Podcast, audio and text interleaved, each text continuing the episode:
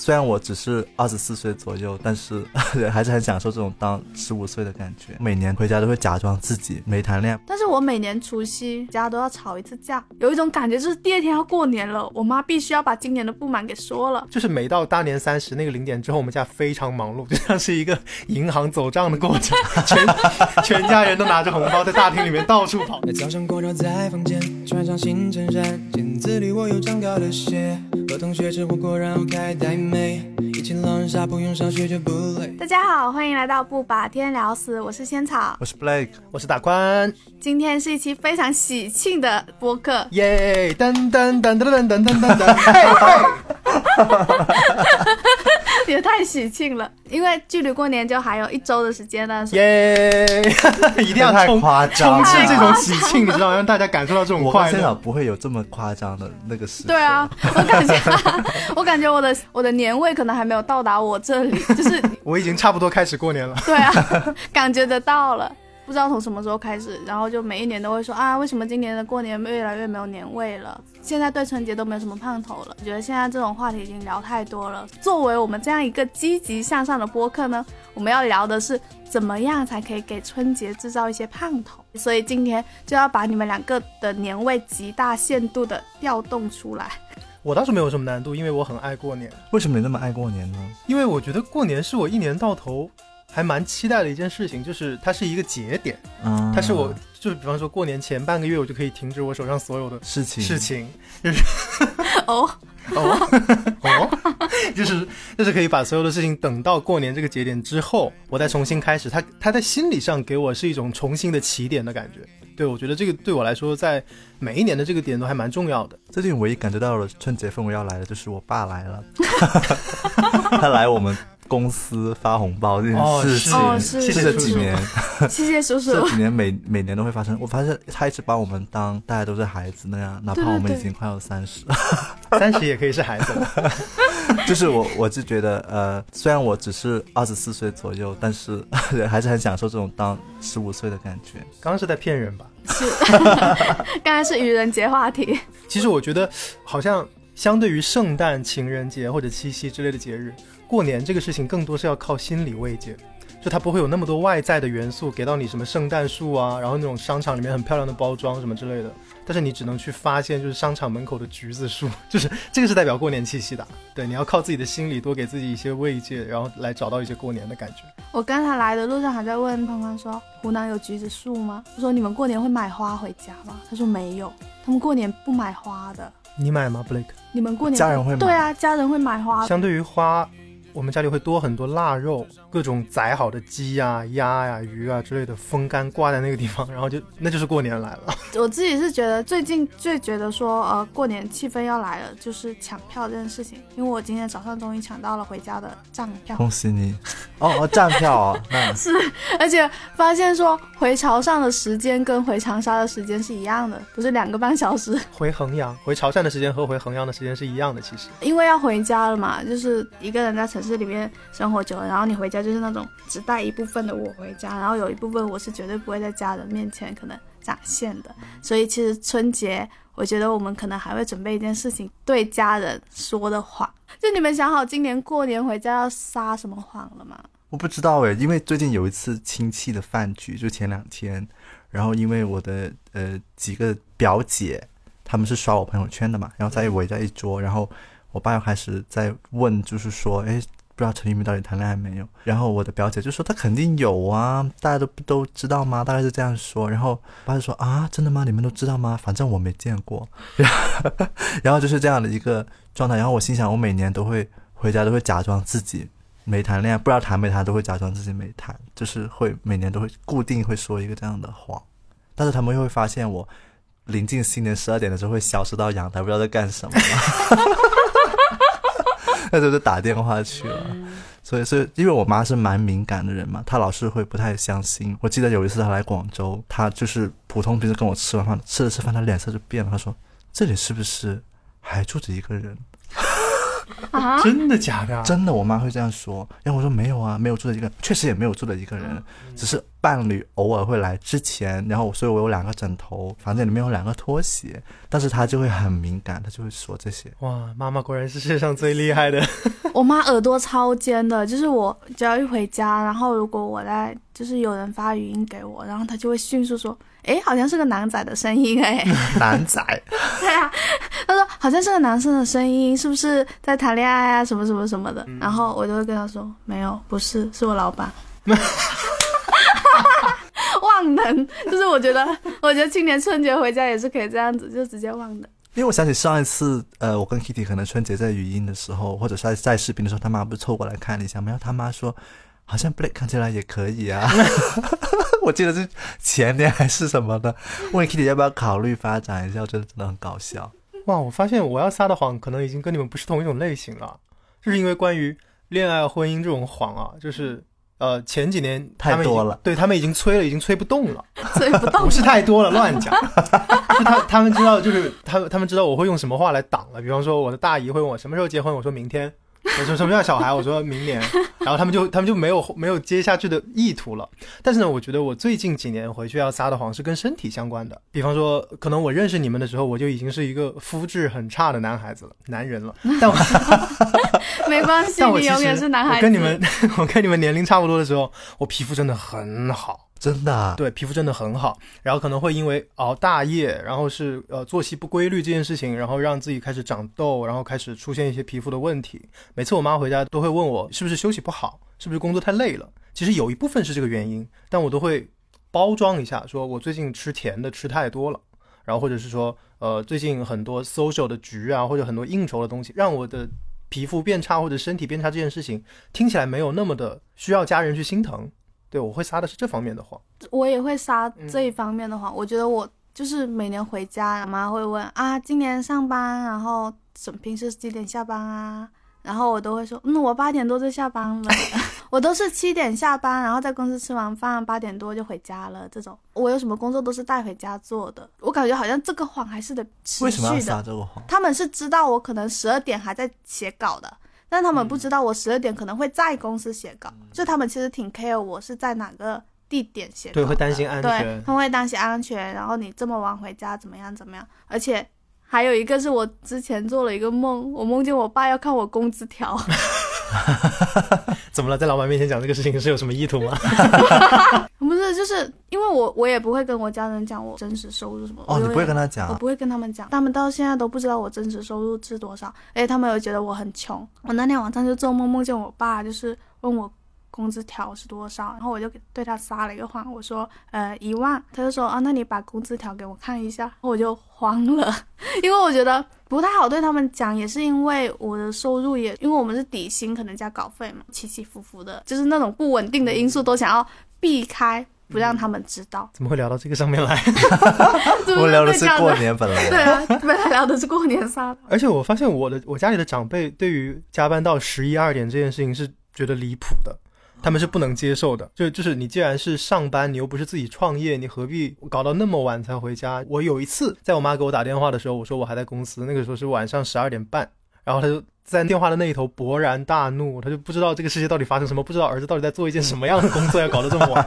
然后我又我又没有办法跟她解释我们的媒体工作属性是什么，因为我们也不是报道新闻，也不像我上一份工作一样是电台主持，是一个听起来他知道是在干什么的工作。包括我回家，他像亲人啊，或者像一些远房亲戚介绍，我就说啊，我儿子在广州搞音乐的，他就已经完全抛开了我的媒体人的属性了。对，我觉得有一种心理，我不太知道怎么跟他们解释，就是他们可能觉得你下班完回家，然后你就是去过自己的生活是很理所当然的事情，但是其实你有时候你反而是在公司那一部分是你的社交的感觉，就是其实你下班完之后，然后你吃完饭赖在公司跟同事聊天这件事情，他有时候其实不是加班，你只是觉得啊，我不想要一个人回到就是出租屋里，然后我只是想要在同事里面多跟朋友聊聊天这种感觉。但这种心理，你有时候也不太知道怎么跟他们讲，就是说没朋友，会觉得天哪，孩子一个人在广州好惨，下了班没有朋友陪他玩，而且也不知道邻居是谁，然后说嗯过的都是什么生活呀？只能跟同事玩这种。而且你回家之后也是同事，啊生意不是你的室友吗？但我今年会有一点把这种一个人回家，然后你可能其实你想要更多的待在公司里面跟同事聊聊天啊，这种心情，就是这种年轻人的心情，我还挺想让他们说一点点。我觉得我每年回家就是暴露一点点，嗯然后让他们一点一点的了解说啊，现在的人是怎么，年轻人在想什么，然后我现在在想什么，慢慢的让他们知道说哦，我可能跟以前不太一样了。就不能让他们突然一下接受你是一个又加班又没朋友的女生，然后 晚上还不安全。那 我前几天还在春节那个微博上看到一个话题，我觉得挺有趣的。他说你春节过年回家的用途是什么？他说给亲戚过嘴瘾。就是被那些亲亲亲戚们念叨，然后质问，然后评判。但我觉得他前面那个还挺有意思的，就是你觉得你过年回家的用途，你们春节回家的用途是什么？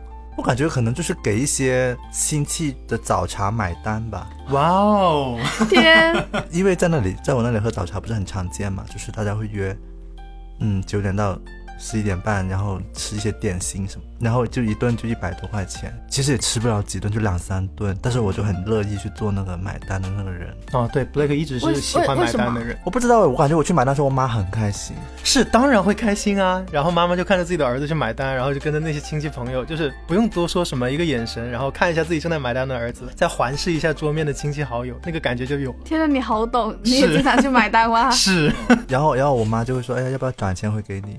哇，我说好假、啊，这个女人。虽然这这是一个很老套的做法，但是我觉得是，嗯，就是跟家人之间还蛮难得有这种很温馨的小时刻的，就是除了那种吵架、人生阶段吵架别的东西之外，就是感觉是这个还蛮重要的。然后另外一个呢，因为我姐在国外嘛，然后我就觉得好像我可以又可以替她收红包，哦，没有，但是我也留给他了，我没有那么坏。真的吗？我已经没有红包可以收了。你没有，啊你好可怜哦没有，我哦。从我我从毕业之后，唯一每一年收到红包就是你爸爸给我送的红包。Oh my god！潮汕地区就是你只要出来工作了，你就没有红包可以收了。哦，你们是结了婚之后没有对红包，是不是？我们是出来工作了就没有红包收了，而且说不定你还要给你的侄子红包。就是现在在我们家啊，不仅是不结婚可以收到红包，你只要是个晚辈，你都能收到红包。只要有比你年长的人，他都会给钱给你。那框框过年回家的用途是什么？我感觉我过年回家像是一本百科全书，就是很不要脸的说，就是我是我们家学历最高的，没错了。然后我也是我们家唯一一个呃，就是走出了省，然后到一线城市来工作的人。自从我开始工作之后，我家里在饭桌上或者在电视里看到很多问题，都会来请教我。我以前会有一点不太烦，然后后来我会开始联想到，好像他们没有别的可以请教的人，我身为一个他们可以信任的人，好像只能来请教我了。就所以说，老人们遇到一些手机群发不不会操作的事情，然后包括我的外婆刷快手然后关不掉这件事情，然后呃，像我的侄子侄女他们玩游戏过不了关，需要我帮忙的时候，我都会。就是及时的伸出援手，我我觉得我回家就像是一本百科全书一样，他们什么事情都会问我。虽然我也是一知半解，有的时候会编一些答案给他们，显得我很厉害，但我还是会做好那本书的角色。现在真的好照顾别人你是。你是那种家里最受欢迎的人，是不是？因为他们见我见的太少了，我几乎是一年很少回去一次，加上疫情，我就只有过年的时间是可以跟家人见面的，其他的时间他们都见不到我，只能从我妈口中得知我在广州做音乐。但是你去到不会跟他们有疏远吗？还好哎，因为我会去农村过年嘛，小县城的小农村，然后第一天见面的时候可能会有一点点，就是啊，就很客套的感觉，然后大年夜那天晚上三杯酒下肚，立刻就嗨了。我脑补出了那种从大城市回来，然后所有的小孩里面最受欢迎的表哥形象。对，差不多。我其实想了挺久的，因为我一直觉得说我在家里其实是一个没什么用的人，因为我是第二嘛，家里第二的小孩。然后其实我姐是最大的，然后有什么事情就可能我姐去，我姐会打扫卫生，打扫卫生特别干净，然后做事情很利落，很快手快脚。我我弟呢，他又是个男孩子，然后他可能重力气的东西他都可以去做。他在家里，我爸妈就也会很开心。然后我呢，就是一个又不是很很会做，就是反正我每次做家务又不打扫卫生，不抬会重物，又不会做饭，对，又不会做饭。然后我每次回家都会感觉我好像就是回家就一坐在那里，什么都不用做。什么都不不是不用做，就我我也会做，但是他们也不是很满意我做的事情。而且包括中学的时候，可能中学我一直都会有一种我就是一个可能家里面其实不太需要我的人。但是我后来有想到说，可能我最重要的一个作用是我爸的人工陪聊。一般都会聊些什么？我爸是一个晚上很喜欢喝酒的人，可能宵夜的时候他会一个人在客厅里面喝酒，然后看电视什么。我就是家里面那个会坐在客厅陪我爸一起看电视聊天的人，好像这个习惯是从高中的时候就开始。嗯，那我想问一下，你们的话题有深入吗？比如说像十三幺，那你觉得人生的意义是什么？真的假的？在家里聊这个大过年的，我觉得有一次真的有聊到那种很伤感、很深的话题。我们看电视的时候，那个电视讲的是一个中年夫妻到了五六十岁的时候，发现他们对彼此只有亲情，然后想离婚的事实。我们一起看完了那个结局，那对夫妻在最后六十岁的时候，两个人最终决定离婚了，然后办了一场离婚宴席。然后我爸就喝了一口酒，就把那酒杯放在桌上，他说。唉，这种事情很难讲啦，你也不知道到最后你到底需要他还是不需要他。然后呢，你们之间好像也就只剩下亲情了，但是你也没有办法割舍掉，因为我就觉得他在讲他跟我妈妈。你妈这个时候如果站穿着睡衣出来，哈，就会很离谱。我妈不在家，我妈晚上会出去跟她的朋友玩，因为我那时候就是有点不知道怎么回应嘛，我就安静的听她讲。后来我朋友有说，他说我是一个很会倾听的人。我也想，可能是因为从以前到现在就会经常听我爸讲这些事情，然后我就学会了那种啊，我就默默在旁边听，然后不去评价或者不去给他什么太多的回应之类的。去年开始，我是想给我爸讲更多一点东西了，因为我觉得。我还挺想让他了解一下现在年轻人在想什么的，我就给他介绍了一个词，叫做“青年心理危机”，就是二十岁到三十岁之间的青年人，他们为什么这么不想结婚？他们处于一种什么样的心理危机之中？他们在我说我我就问他说：“你二十五岁的时候会不会也不知道自己想要做什么，未来的人生要去干嘛？”我就会试着去跟他聊一些这种深入的话题。然后他那天是酒喝的有点多了，听我讲了之后，他就说。天呐，他说我是真的不知道。他说我现在还没有从那个词里面，就是从青年心理危机这个词里面缓过来。哦，天呐，我感觉你们这还不错哎。我感觉你们是有基因遗传的，两个人互相在倾听。他爸也很会听，虽然他喝酒，但是他会听你说话，不会像我爸喝酒就会大喊大叫。可能我爸喝了酒之后话会变多，但是他不是变得那种大喊大叫，他是变得很有倾诉欲，因为他平时其实他心里可能憋了很多事情。他是那种传统的男人，就是心里很多事情要自己藏在心里这一种。我姐跟我弟其实都不太习惯跟他有这样子的聊天，然后他们回家就可能在各自在房间里面玩，他们就会总是笑我说家里面只有你出去陪老爸聊天了，然后就说这个任务就交给你了，是很重要的工作，这是很重要的。对，是，但我很怕我们今天会吵架，因为我们前几天打电话的时候有点吵起来了。为什么呢？他质疑我的工作。就是说，你自你这样决定了要把写作作为工作，那你就应该多读一点书，饱读诗书，引经据典。他说，你看看金庸、梁羽生写的东西怎么样怎么样，然后再说你自己写的东西怎么怎么样。然后我就跟他有一点吵起来，我就说，你为什么要拿六十岁的金庸跟二十四岁的我比？然后我还挺怕今年过年回家又跟他吵到这些的。不会的，你喝杯酒，然后给他放一些六十岁夫妻 哦，今年放六十五岁的夫妻离婚的视频，然后他就会放下酒杯说：“谁知道呢？谁知道呢？” 很有趣啊。但是短暂的让我暂时找到我回家的定位。对，反正我之前给我妈放了个《Modern Love》，里面有一集是讲老人爱情的，其中有一个人去世了，他就扭头就走了，说我不想看了。可能《Modern Love》在我看来只是一个别人的故事，可能他有带入了一点点吧。然后他他很他不想看这些，呃，可能跟自己能带入的东西吧。我猜他是一个很回避自己的情绪的，对的那种人。觉得很神奇，就是你越长大，然后其实你反而越会用一种很客观的角度去看你的爸妈。我不知道你们会想要改变他们吗？会啊，因为我就是说到你刚刚说倾听时刻，我也有一个倾听时刻，不过就是饭后的大概半个小时内，如果我爸当天晚上没有事情，他就会发出一个散步邀约，嗯，然后绕那个河走一圈，然后这个时候大概会持续一个小时的时间，那这个在这一个小时里面呢，就我会把它形容成突破性谈话时刻，我每年会有一个主题是不一样的，可能前两年因为我姐要去海外生活嘛。我就会跟他讲，呃，为什么有一些人就不完完全永远不想回家了，要在国外待着了，帮他分析这个问题。但是我也会说，就是有一些人他的这个机会不是自己争取的，就是说他可能是依仗着父母给他这个机会，他就去，但是他还是会希望，呃，父母继续支付这个机会的成本。我觉得这是不对的，可能就跟他聊这个，他就会觉得，嗯，你说的有道理的。但是他也理解了我姐的想法，然后现在他就把我当做是他跟我姐的一个沟通的工具了。对，然后有一年的主题就是这个，然后去年的主题就是在讲。因为他以前不是很大亲戚聚会嘛，然后不是逐年变少了嘛，然后最后去年是在我家吃顿年夜饭，那些亲戚都可能有一些别的问题，反正就不那么来往。然后呢，我就说，你看吧，你以前总是要说什么儿孙满堂，什么三代同堂，就是你会幻想这些其乐融融的亲戚局面。我说现在也没有啊，就是干嘛泼你怕冷水吗？没有，就是我会说。呃，最终你还是要顾你自己的生活，你自己是否开心，你不要老是想着全个家族的生活。那我就觉得，那我也会顾我自己的生活，可能我也没有办法帮你实现那个。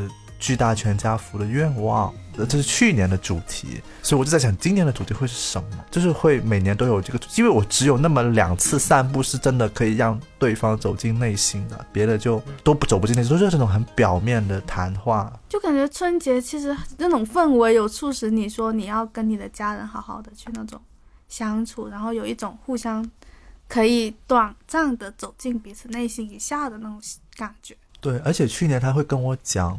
啊，我我跟他讲了一个可能某一个人突然就去世了的故事，然后他会跟我讲他以前见证过的死亡是什么，就是他会跟我讲他的角度的年轻时候的故事，然后我就觉得天哪，我好像一个采访的人。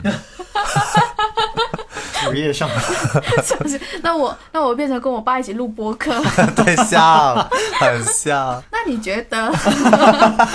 你只要后期再补一个“欢迎来到不白天聊死”就可以了。我爸讲的潮汕话，帮大家想听吗？关于仙草和他爸爸如何过年会谈这种。那你们聊一聊春节记忆里面最有年味的画面是什么样子的？我最有年味的画面，其实是我小时候，不是刚刚说的那种巨大家庭聚会没有了吗？以前有的时候呢。要按照年龄从大到小去 present 自己一年的变化了，然后就会很累，就是那个会很紧张，就是说今年我有什么变化，我成绩考了多少名，我比去年进步还是差了，我今年想怎么样，就会去拿话筒说。话筒，话筒，真的。家族盛哦。我就可能几桌人也要拿话筒，好累。然后呢，我记得我最开始的时候就是是一个小学，可能五六年级的时候就要拿话筒在那里总结，我就觉得我是被迫。从那个时候开始就当那种主持主持的角色是被他们练出来的。你现在一个小学五年级，他能够做什么年度总结啊？年终述职报告。主要是那个画面对我来说太好笑了。如果是我的话，拿那个话筒接下来我带来一首《听海》。呃，然后讲完话，吃完饭之后就可以收钱。你忽然觉得那一刻每一分钟都是钱。啊，那些长辈听完，所有人回他说嗯很满意，然后开始发红包了。哦，你就会觉得哦，原来人生付出是会有收获的。从小，从小我就意识到了这一点。好卷啊，从小就很卷。所以要好好讲话，对不对？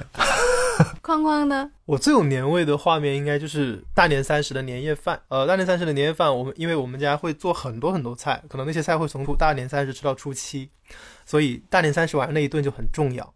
全家人他们在菜上齐的时候，他们不会先入座，他们会要我拍照，就他们只信任我的滤镜和拍照手法。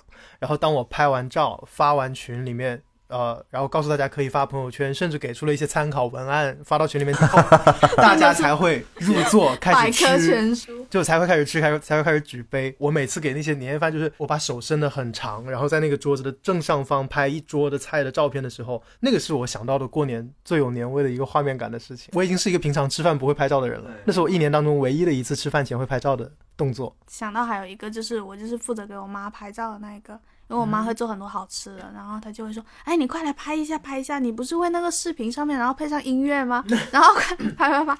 而且她还会嫌弃我音乐选的不好，她说你怎么选这个歌？嗯 然后我就嗯，好好好，我就给你拍，给你拍。因为我们家年夜饭其实就是很普通的，也没有你们那种要上台表演。没有了，我们也没有了，那我 也没有这种 一大桌。我们就是家里面五个人，然后一起吃个饭。但是我每年除夕家都要吵一次架，有一种感觉就是第二天要过年了，我妈必须要把今年的不满给说了。吵架的主题只有一个。为什么今天晚上的衣服都这么多？你们为什么把今天所有的衣服都攒到了今晚来洗？因为以前过年的时候会有那种，你第二天要穿新衣服了嘛，除夕那一天你就穿的还是那种旧衣服，你就想说全部换对新的。你就想说啊，那我衣服就不换了，再穿穿两天，然后等大年初一的时候再换新的，所有衣服就会集中到除夕那天晚上洗。然后我妈那天晚上就要洗两大洗衣机的衣服，她就很崩溃。然后她每年都会因为这件事情就是会生气，然后很生气啊！我很能共情你的妈妈。但是很神奇，第二天早上醒来，然后呢，我妈就好了，嗯她就开始播那种她最喜欢的，每一年都会播的那种新年的，像好运来啊，然后哦恭喜发财这样的音乐。嗯然后可能九点的时候，我们都还没有睡醒，她就在客厅里面开始点那个音乐的时候。恭喜你发财！而且他会把音响开得很大声，整个家里都是这种音乐的时候，你就，嗯，今天过年了。你家很像个超市，超市会放的电 会放的电乐。好累，在你家活着。真的是超市。还有就是潮汕地区会有那种传统的习俗嘛，就是会有银锣鼓之类的，哦但是是那种可能七八点多的时候就在街上了，然后他们会绕着整个小镇走一圈，对，吵吵闹闹的。但是因为疫情，然后这个东西取消了，所以我还就是挺怀念那一种的。今年过年带个锣回去吧。噔，对对对 对开始自己在你妈。妈开始放恭喜发财的时候，你才开始敲锣。那天也有看到微博说，就是因为疫情，然后过年变得很无聊，很多活动都取消了嘛。嗯，确实也会有一种就是好像没有以前那么好玩的心情了。嗯，我觉得心情还是跟人来定的。我之前跟我的表弟表妹就是开的那种群，就是可能就是打牌的群，或看电影的，就是每年都会很期待这个群的人一出一起出来做一些什么傻事，哪怕现在还是会这样做。就家族里面的同龄人。但是其实那个群的名字是婊子群，OK，这边跟大家说一下，表是那个表哥表妹的表。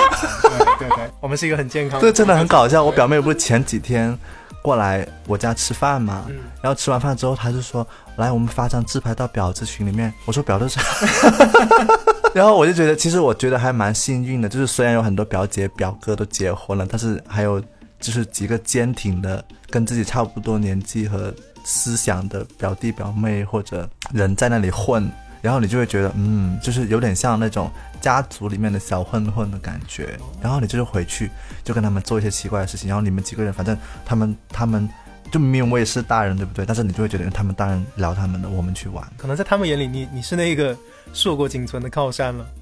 对，可能是可能是我是那个唯一会买单。买单的人，我也觉得，我也觉得你可能是那个跟表弟表妹出去会买单的人。对啊，而且在我老家，因为东西很便宜，可能吃三碗牛肉粉什么的，可能才十几块钱。我就说，你吃吧，你吃到撑死在这里，我也给你买单。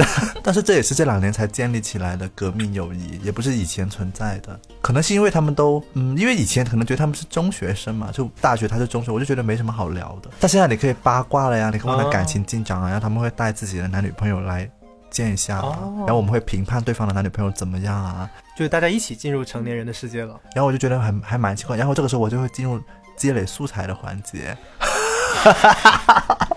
好了，sorry sorry，我们回到这个话题。大光叹了一口气，每次跟 Blake 聊天，他只要一说这是个很不错的标题哦，我就会立刻大叹。拿着包我就离场。嗯，我感觉我的春节好像真的不知道还能从哪里找找乐子了。我觉得你可以把你生活洞察的一面搬到家里试试看的。你也开始想标题了是吗？不是不是不是，因为刚刚你提到广东或者是你家那边在过年的时候会买花，然后有一些什么样的插花的方式啊，或者买什么样的花，花代表是什么意思，感觉是可以跟家人一起去完成的。就是他这些平常自己在生活当中完成的小仪式感什么的，可以试着跟家人一起弄弄看。就是第一年疫情的时候，在家不是你也没办法出去嘛，嗯然后我当时每天在家都在观察我妈买的那种桃花，嗯，就是那个花朵怎么样从今天是一一颗的，然后慢慢的变成一朵。我觉得我当时就是那种又无聊又郁闷的心情，因为疫情，然后你就整天在那家里看着那一株桃花。那一年的春节还挺印象深刻，是那种你最最想要年味的那一年。你们平常在家过年的时候，就是如果待在家里，电视是会打开的吗？建议你们就是一直放到中央台，然后它会循环无限次播春晚。它那个它那个就你不一定要看那个重播的春晚的节目，但是它作为你家的一个背景音乐，你做什么事情都会觉得有那个感觉。就是这个观众的笑声啊，那些小品的对白，然后包括那些声音、主持人的声音，甚至是那种抽奖的流程，都会让你觉得我现在还在过年的这个阶段当中。它那个重播可能会持持续到初四、初五，甚至更晚。我们家几乎都是呃会持续的在大清早的十点钟准时开电视，然后电视里面就在循环春晚，然后一直放到晚上，然后到一直到我的爸妈或者是我的外婆想要看连续剧的时候才会换台。那一整天我家里都是春晚的声音，就从大年三十到初五。春节对你们来说会有过一个什么样的春节吗？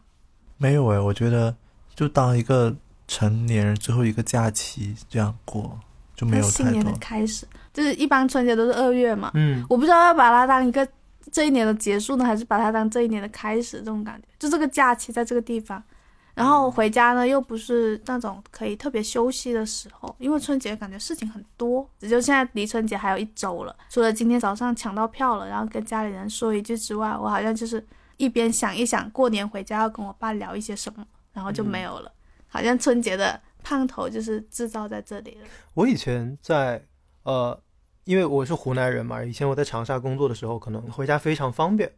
然后那个时候没到过年的时候，我跟你有差不多的心情，反而是我今年出来了，我对于回家这件事情有更多期待。我已经在计划，就是可能二十六、二十七号要去买一些广州的特产啊，或者是那种就是要带回家，要告诉他们哦，我在外面觉得这些东西还不错，待会给你们见一见、尝一尝之类的。像我外婆啊、我妈都很喜欢铁盒子的点心，因为他们觉得铁盒子最后是有用的，所以我会我应该会大包小包提着很多铁盒子的广式点心带回家，这是我今年回家之前要做的一件事情。现在你给我一些灵感，我也觉得我也可以买这些铁盒子。哦，说到这个，我觉得很搞笑。有一年春节，我确实不知道给我妈送什么，我就进入优衣库了。嗯然后在优衣库里面走来走去，我觉得唯一能送的是一件睡衣。然后我结果随便就买了一件，可能 L 码，因为我妈可能有一点点胖嘛，我就买回去。然后结果她试穿之后，穿上去整个人会像一个水桶一样。